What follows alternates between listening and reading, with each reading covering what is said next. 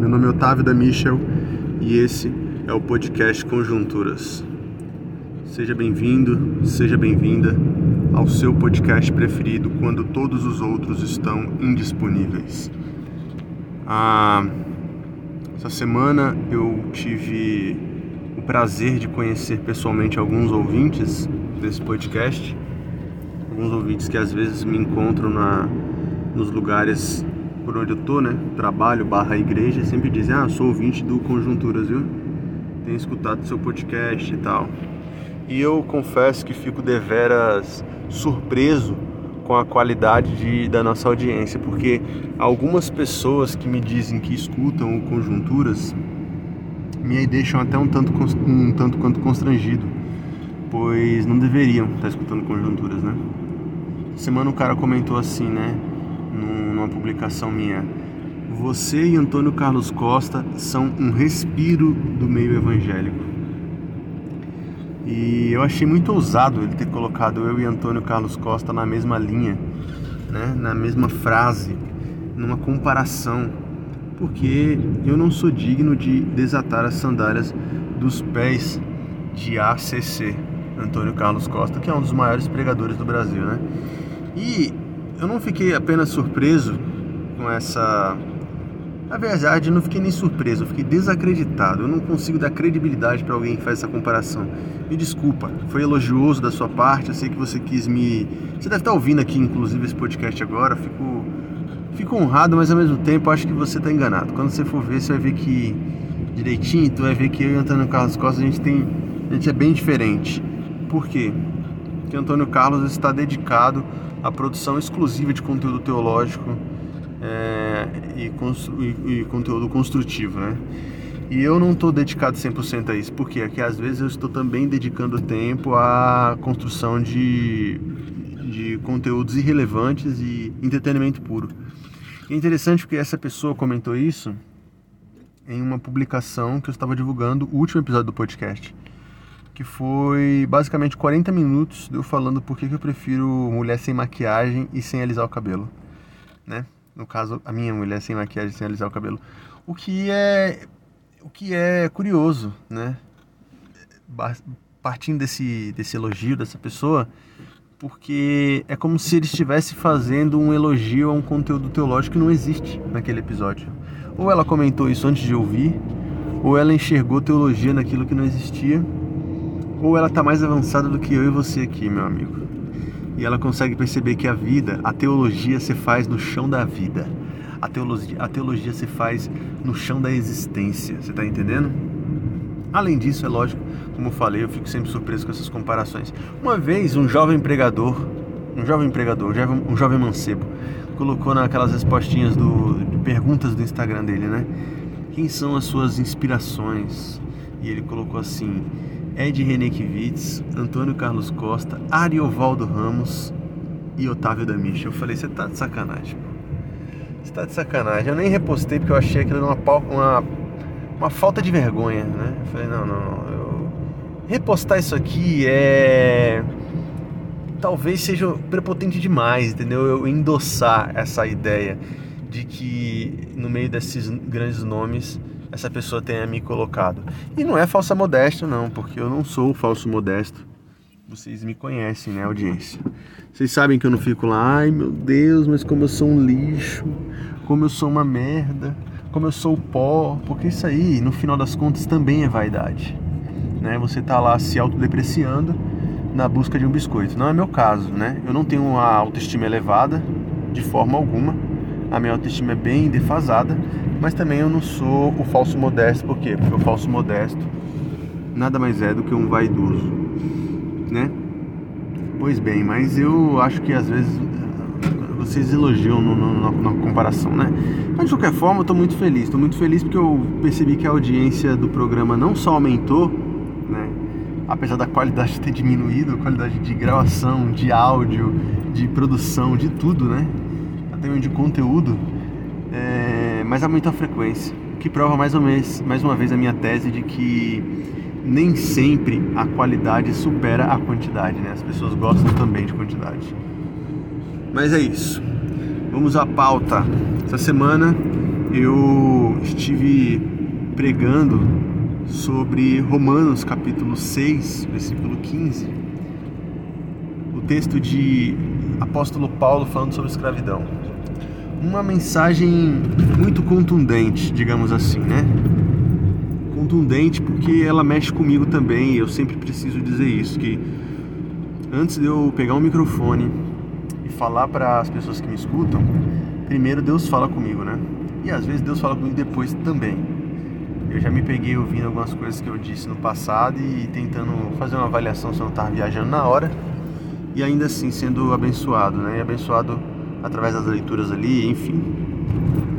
E essa pregação intitulada Liberdade, Solidão ou Escravidão, é, que você pode encontrar no YouTube da coletivação para você assistir, ou você pode escutar no Spotify, no canal da coletivação também, o áudio na íntegra.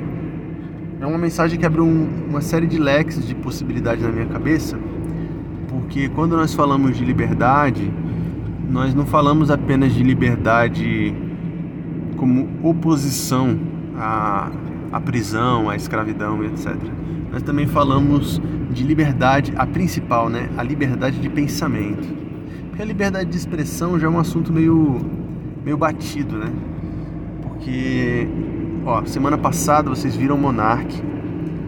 Monark, apresentador do Flow Podcast, um dos maiores podcasts do Brasil, dizendo em uma entrevista com a uma conversa, né? Que ele diz que não é entrevista, ele diz que é uma roda de uma mesa de bar, uma grande ilusão, sendo que isso é feito na internet, né? Uma conversa com Tabata Amaral e Kim Kataguiri do MBL. E ele disse que era a favor, ele defendeu a ideia da criação do, do partido nazista no Brasil. Por quê? Para que todo mundo tenha direito a se expressar, né? Aí o cara é chamado de nazista, ele fica assim: Ah, você é nazista, o cara. Não, não, não, eu não sou nazista. Eu só sou a favor da criação de um partido nazista. Oh, meu Deus do céu.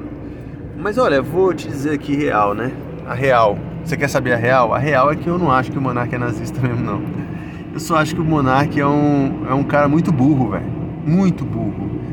Ele é um cara. Ele, ele vive essa falsa assim, falsa ilusão é redundância, né? Porque a ilusão já é falsa. Ele vive essa falsa percepção do, do, do jovem liberal, né? Econômico, que é de que um Estado sem regulação, né? Ele traz maior liberdade, né? Mas o monarca só fala isso por conta de todo o, o seu privilégio, todo o seu background ali enquanto homem branco, hétero, cis, é, rico e, e midiático, né? que é da onde ele parte. Por isso ele fala uma besteira dessa. Depois ele disse que estava bêbado, né? Acabou saindo do programa para não perder, para o programa não afundar, né? Aquela coisa toda. Por, por isso a liberdade de expressão, por isso que eu falei que é um assunto batido, porque né, já foi muito discutido, eu já escrevi texto sobre isso, tá bom, ok. De pensamento, ao Google.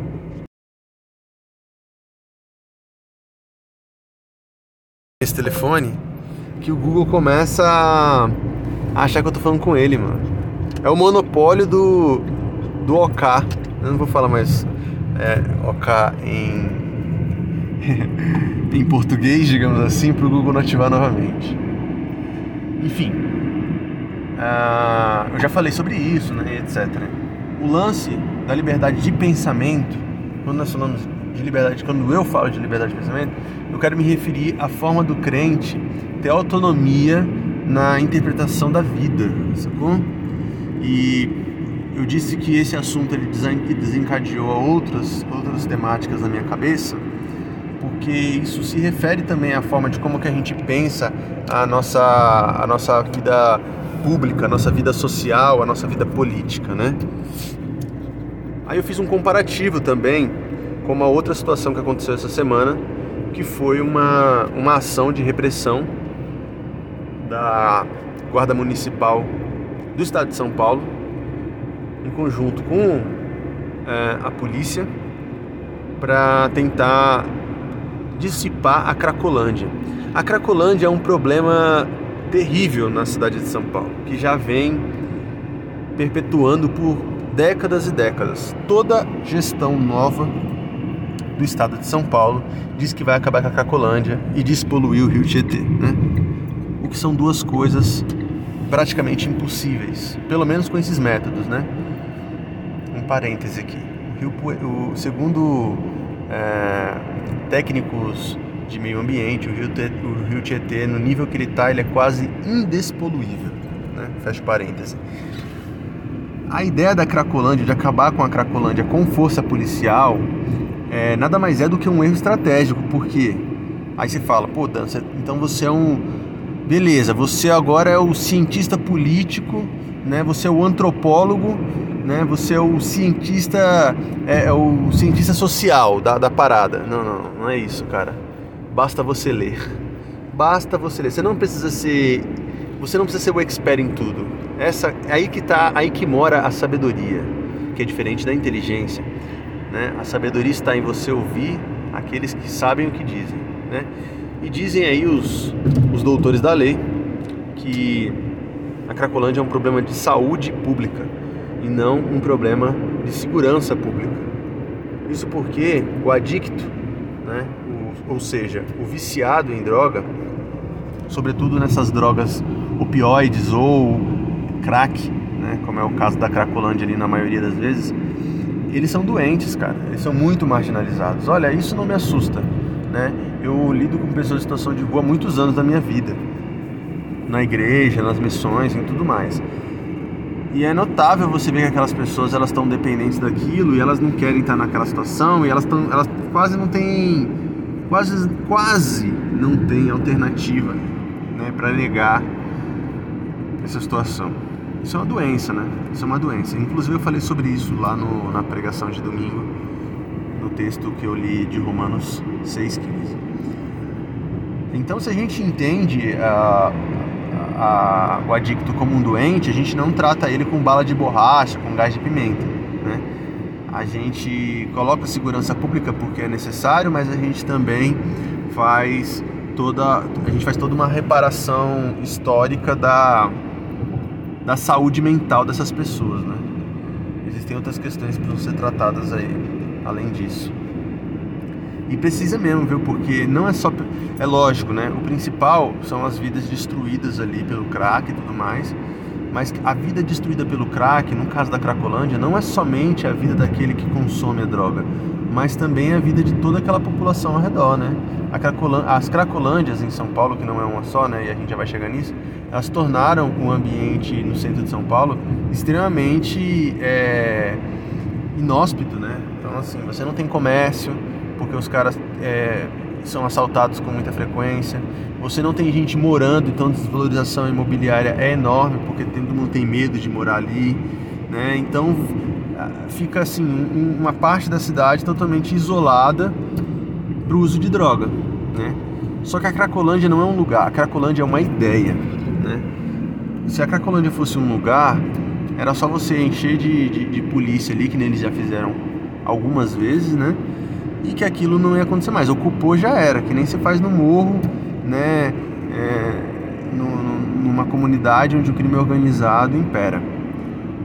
O problema é que a Cracolândia, sendo uma ideia, ela vai ser transitória, né? ela vai ser ela vai, ela vai andar por onde for necessário. Então, se você se a Cracolândia se instala na rua 24 do centro de São Paulo e a polícia chega, ela vai para a rua 25 e assim por diante, cara. Então, a Cracolândia não vai acabar desse jeito com essa com essa força do Estado, com esse braço do Estado aí chegando somente para reprimir, né? Enquanto não houver uma política pública de longa data, né, uma, uma política pública a longo prazo, a coisa não funciona. Porque você tem que pensar o seguinte, tem que pensar lá no início, né? Porquê das marginalizações, né? O porquê da do crack ser tão ser tão prejudicial para a vida social da cidade, que não é só para a questão da saúde física daquele que usa, mas para a vida social da cidade. E como que ele chega nesse, nesse nível, né? Tem várias perguntas a serem respondidas, né? Então você tem uma questão de miserabilidade, de pobreza, né? Começa com o desemprego. Aí o crack ele gera uma marginalização. Aí você tem a dificuldade do acesso, né? Aos equipamentos públicos, né? Ou a forma como os equipamentos públicos é, que são voltados para esse público são, são geridos, enfim. Se você, se você quiser conhecer um pouco mais sobre isso, você pode até ver uma entrevista de 2000 e, sei lá, 2018, eu acho que é 2017, da Soninha. A Soninha, ela, é, ela foi secretária de Assistência Social do Estado de São Paulo durante a primeira gestão do governo Dória. Né? E ela fala muito sobre o problema da Cracolândia ali e tal. Eu acho que ela deu entrevista no Pânico. Se você falar no YouTube e colocar Soninha Pânico, você vai ouvir. Né? Na época que o Pânico era um programa de rádio, não Enfim, isso aí que é hoje. Ah, e aí, cara, eu preciso dizer uma coisa para vocês. Eu sou uma, eu sou, apesar de ser cristão, apesar de ser pastor, eu sou a favor da descriminalização das drogas, da legalização da maconha. Né? E eu sei o quanto que essa informação ela pode se ela pode ser interpretada de maneira equivocada, né? Se eu não fizer um disclaimer, se eu não fizer toda essa é, essa, essa tese argumentativa, né? Porque as pessoas já estão com pedras na mão, esperando me chamar de liberal. Isso é um fato. O seu pastor não quer que você me ouça. Essa é uma parada que eu escuto com frequência, inclusive, né? Mas de boa, eu não, eu não declarei guerra a, a, ao conservadorismo? Não, Deus me livre. As minhas armas estão apontadas para a cara de Satanás apenas. Mas voltando, né? Eu sou a favor da descriminalização das drogas porque é o seguinte, cara, se a gente não, como eu falei no início, isso é um problema de saúde pública, isso também é um problema de é uma deficiência social do nosso estado, né? De, de falta de suprimento, né? De falta de presença do estado na sociedade, cara. Além disso, a guerra contra as drogas, que é uma guerra vencida inúmeras vezes, né? ela só tem mostrado as suas principais vítimas. É, tem cor, tem, tem, é, tem faixa etária, né? tem gênero e tem lugar de moradia exclusivo. Né, cara? É gente pobre morrendo, é gente preta morrendo. E a guerra às drogas também, como é uma uma pauta muito moralista, né? Que a família brasileira prova, ai, a guerra contra as drogas, ela se tornou uma chancela para a violência estatal em cima do povo pobre, em cima do povo preto, né? Olha que, olha que louco. O Fernando Fernandes, que é delegado da Polícia Civil, deputado federal ou distrital, não me lembro, and administrador da Ceilândia, administrador regional da Ceilândia pela segunda vez, né? Amigo do Banês. Fernando Fernandes, ele fica, em vez ele, já que ele está no cargo de administrador da Ceilândia, que em vez ele gerir a cidade e a, e a série de problemas que existem na cidade, ele resolveu é, comprar briga numa guerrinha às drogas, numa treta, não é nem uma guerra, é uma treta às drogas que ele inventou aqui, se achando ele o próprio Rambo com a arma na mão, cara. É uma coisa ridícula. É uma coisa ridícula. Então, é por isso. É porque a guerra às drogas ela tem a chancela, ela tem o aval da família tradicional brasileira. E eu entendo. Eu falei do Fernando Fernandes porque o Fernando Fernandes ele é caçador de maconheiro, né? Ele fica rondando pelas ruas da Ceilândia. O cara apareceu com um veículo blindado aqui esses dias na, na, na cidade. O cara é doido, pô ele fica rondando a, as ruas da Ceilândia atrás de quem está queimando uma bituca de, de, de, de, cigarro de maconha. Em vez. É como se ele tivesse acabado com o tráfico na cidade, né? Ah, prendi um maconheiro. Ok. E aí? Sacou? O que, que significa isso aí, cara? É... E aí, em vez dele fazer o papel dele de administrador regional da cidade. Lamentável, lamentável. É isso que dá, cara. A gente. É isso que dá Brasília Distrito Federal ser esse, essa zona essa zona cinzenta e eleitoral, cara, de administração que tem cara de cidade, tem jeito de cidade, tem é, população de cidade, mas não tem prefeito, não tem vereador eleito. Aí é só os amigos do, do Ibanês lá com a arma na cintura prendendo, prendendo os caras que fumam maconha, como se fosse resolver o problema da segurança da Ceilândia. Mas enfim, é, mas é o que eu falei. A guerra às drogas tem a chancela do Estado. Você entende? E é uma guerra perdida, cara. São milhões e milhões de reais todos os anos em cima disso, sacou? E aí você fala, pô, Dan, então você acha que não tem que combater o crime organizado, o tráfico e etc? Não falei isso. O que eu falei foi que não adianta a gente querer tapar o sol com a peneira. Sacou? Não adianta. O que eu estou dizendo é que não adianta é, a gente chegar em toda uma deficiência estatal de anos e querer consertá-la com, com uma série de, de repressão policial nas periferias. Um minutinho, amigos. Você sabe que eu estou gravando esse podcast enquanto eu dirijo, né? Porque esse é o Conjunturas em Car. Voltei. Então, meus amigos, é, é dinheiro perdido, certo? Porque essa guerra ela já foi vencida há muito tempo, né? Pelas drogas. Então, parabéns para as drogas. Mais um ano vencendo a guerra contra o, contra elas mesmas, contra elas mesmas, né? Elas sendo vitoriosas. Então é dinheiro perdido, é, são vidas perdidas em nome de uma pauta que a gente sabe, cara, não, ó, vagabundo não compra fuzil de vagabundo, entendeu? A gente sabe da onde chegam as armas que alimentam o tráfico é, e o crime organizado das grandes capitais, sacou? E as milícias, e as milícias que operam nas grandes capitais, com o poder paralelo, né? Mais uma vez, tomando o vácuo do Estado que o tráfico tomou por tanto tempo. Então tem muita coisa que tem que ser vista aí, cara. Só que não é do interesse do poder público. Entendeu? O Bolsonaro, inclusive, né? Que é o cara defensor da segurança pública aí, né? Que essa era a principal pauta dele. É... Eu, tenho, eu tenho quase certeza que tem um rabo preso muito grande aí com, a, com as milícias do Rio de Janeiro porque eu nunca vi um medo tão grande de uma investigação, entende? E outra, tenta investigar, tenta investigar o filho dele para tu ver. Tenta investigar qualquer tipo de envolvimento com morte de Marielle para tu ver. Troca diretor da PF, troca delegado, meu amigo. O cara troca todo mundo, entendeu? Covarde. Mas voltando aqui, o lance é esse, meu amigo. Eu sou a favor da descriminalização das drogas por conta disso, né? Aí você fala, pô, Dan, aí você me decepcionou, né, cara? Cara, aí você me decepcionou porque porque tu é pastor, você não deveria. Não deveria pensar assim. Mas aí você tem que entender o seguinte, cara, se a compreensão de Estado laico é a compreensão do Estado laico é um poder público que não tem religião oficial. Eu não posso exigir que o Estado criminalize as drogas, o consumo das drogas, porque é pecado, tá ligado? Porque isso é muito pouco. Ah, não, tem que criminalizar porque é pecado. É pecado, mas pecado não é, não é crime, meu amigo. Pecado é pecado, crime é crime, cada um no seu lugar.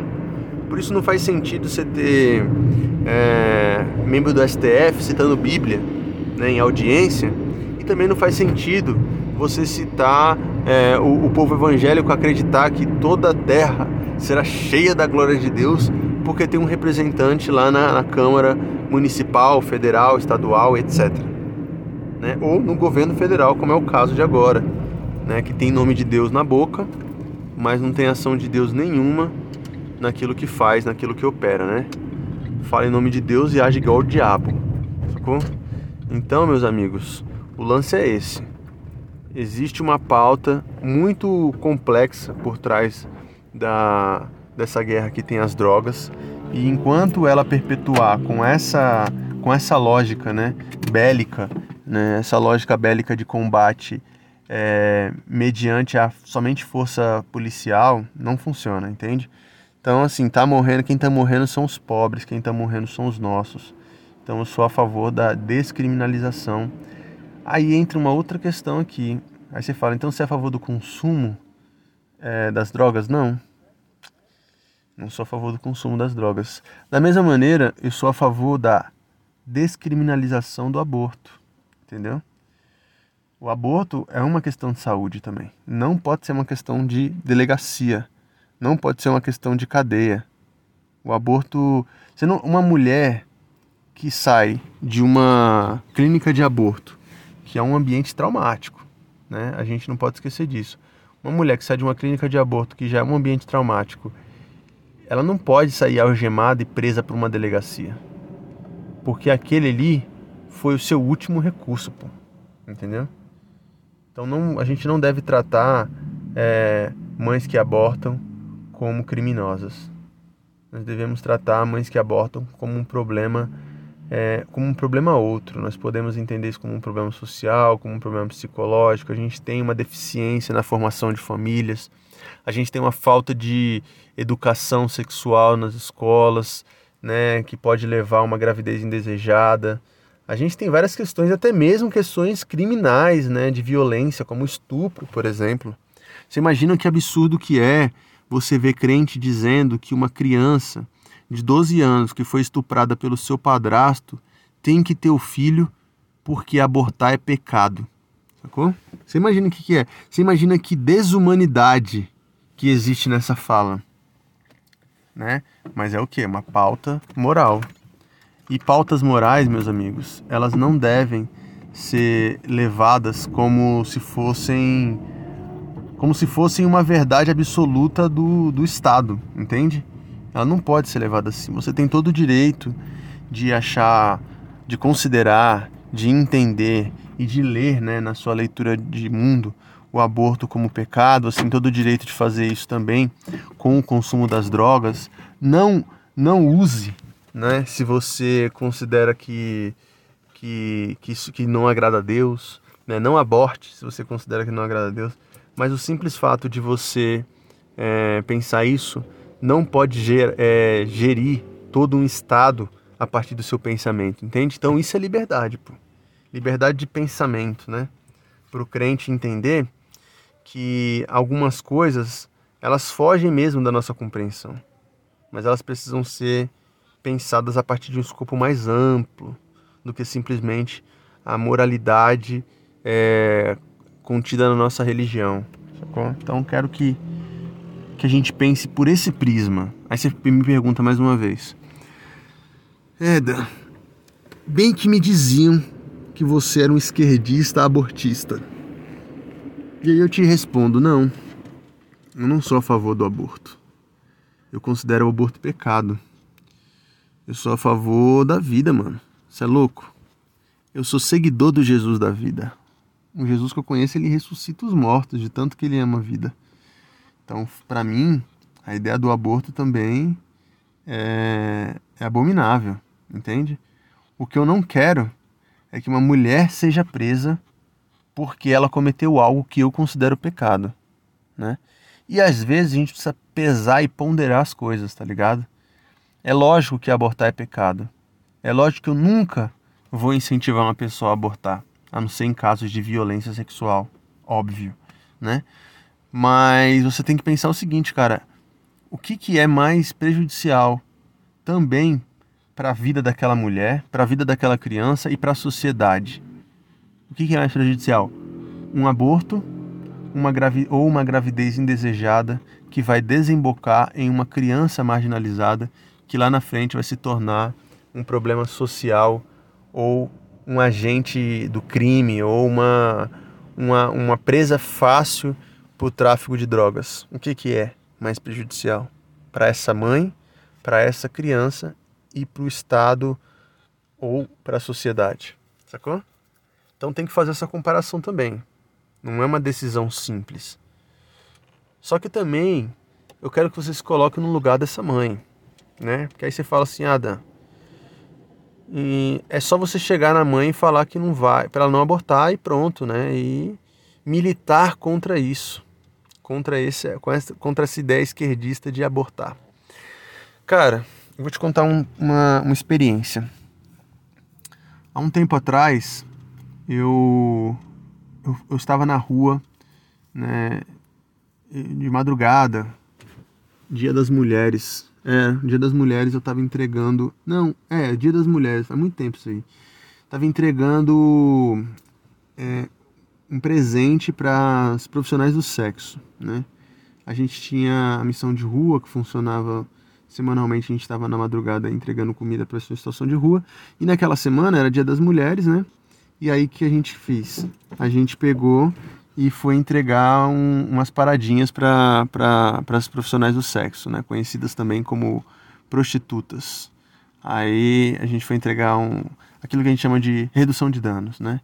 Um kitzinho com chocolate, umas flores, um preservativo, o que não significa que a gente apoia a prostituição, mas significa que a gente está reduzindo danos, porque é melhor uma prostituta utilizando preservativos e preservando a saúde dela e do seu cliente do que ela fazendo isso sem, sem proteção nenhuma, né? E não adianta você vir falar assim, ah não, melhor é não fazer. Eu sei que melhor não fazer, parceiro.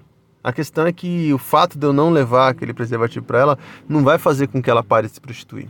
Pois bem, e eu tava nessa conversa com, com ela, tal, a gente trocando uma ideia, né? É, e aí ela pegou e eu peguei e falei para ela, cara, não é essa a vida que Deus quer para você, você sabe disso. Porque a prostituição, gente, bem como a pornografia, que não deixa de ser uma prostituição, né? Que é a troca do seu corpo pelo dinheiro, ela é um sugador de dignidade humana e tudo aquilo que suga dignidade humana é pecado, entende? Então Deus não quer. Eu falei para ela, Deus não quer isso para você. E ela falou, eu sei disso, mas eu preciso, eu preciso estar aqui. Eu preciso pagar minhas contas, eu preciso sustentar meu filho e tal. Eu falei, não, Deus vai te abençoar e você vai sair dessa. Aí ela pegou e falou assim, mas e você? Você tem alguma coisa para me oferecer para eu poder sair daqui? E quando ela falou aquilo, me machucou muito.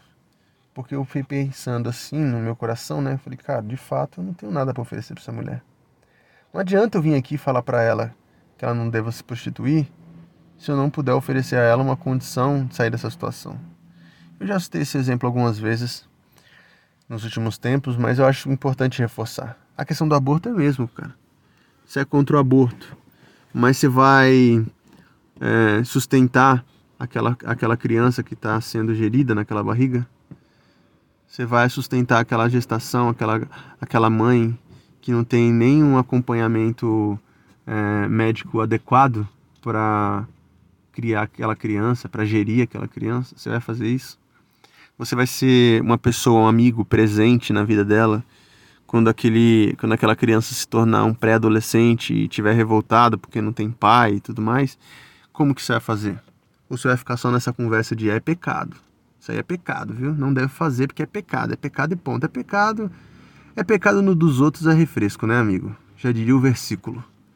Então a gente tem que tomar essa, esse cuidado aí, entende? Eu, na minha condição de pastor, e pastor ele aconselha muito, faz muito gabinete, eu jamais é, instruiria uma pessoa a abortar. E digo mais, se uma pessoa viesse até mim dizendo que está pretendendo fazer, eu diria o contrário sempre para ela, incentivaria o contrário, não faça e tentaria fazê-la desistir. Mas é claro, de alguma maneira, dentro da medida do possível, estendendo uma mão, né? Porque é isso que vai impedir as pessoas de de desistirem, né, do aborto, por exemplo. Eu acredito num Deus de milagres, é louco. Mas eu não posso permitir, ou não posso exigir, melhor dizendo, da sociedade que toda sociedade pense igual a mim. Você está entendendo? Então, pensando na questão da liberdade, eu quero que você pense assim, até onde vai a tua liberdade e o quanto que nós somos capazes de tolir a liberdade do outro em detrimento daquilo que a gente acredita. Sacou?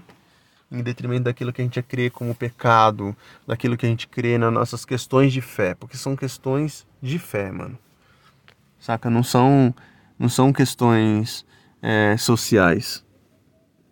E, a, e as questões de fé devem ser trabalhadas somente no âmbito pessoal e não no âmbito social. As questões de fé, quando ela desemboca no âmbito social, ela vai desdobrar né, no seu comportamento diante da sociedade.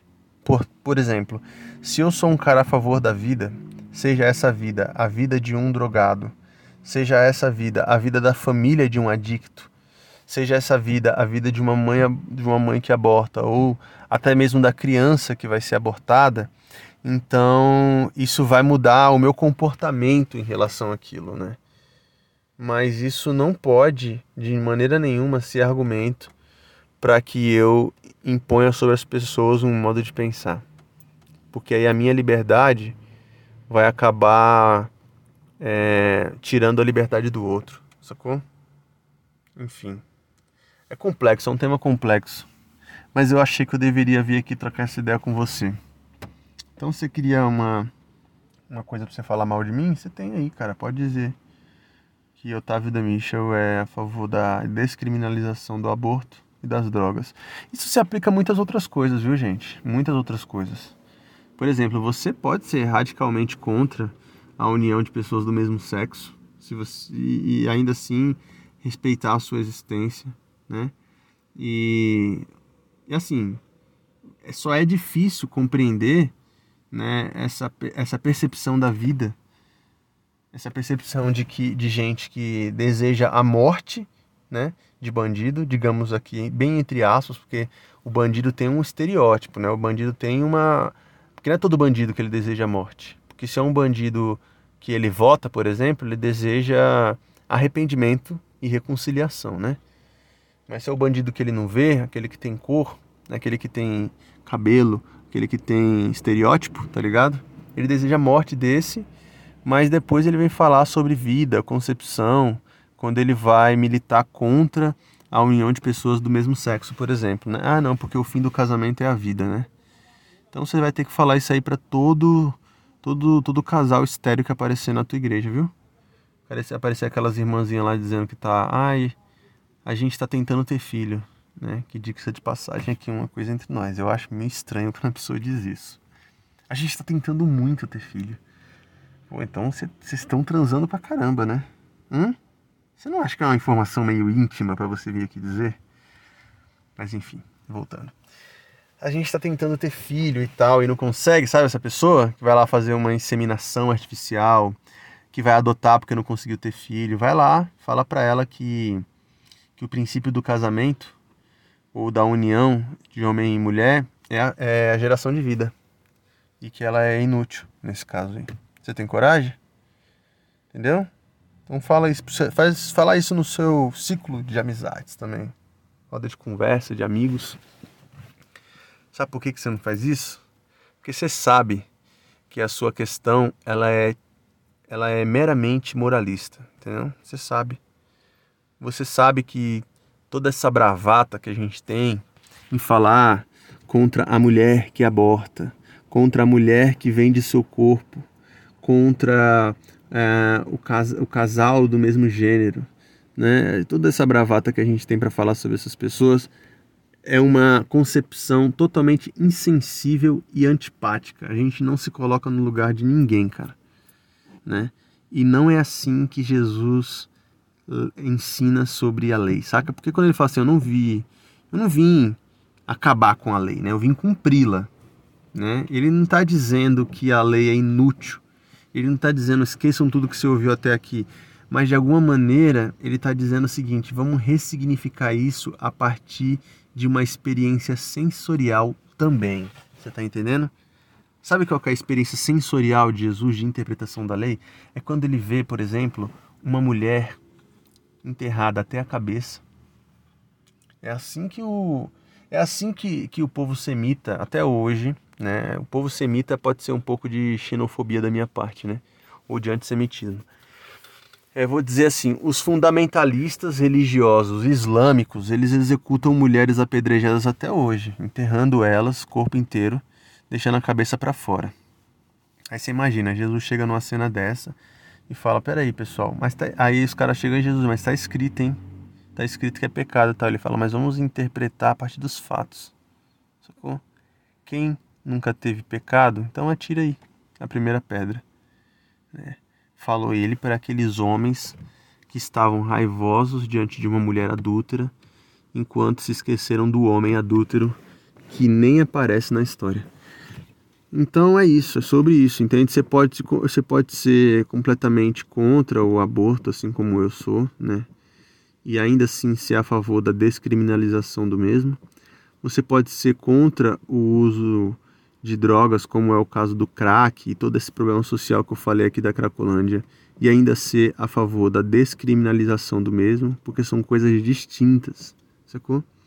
Assim também, e aí eu vou dizer isso de um, de um modo mais polêmico, né, porque eu sei que parte da nossa audiência aqui é uma, uma audiência mais progressista, você também pode ser contra a, a, a ideia de, de, de homossexualidade ou de homoafetividade, né? E ainda assim ser a favor da união de pessoas do mesmo sexo. Por quê? Porque isso não tem nada a ver com você. Você tá entendendo? Isso não tem nada a ver com você.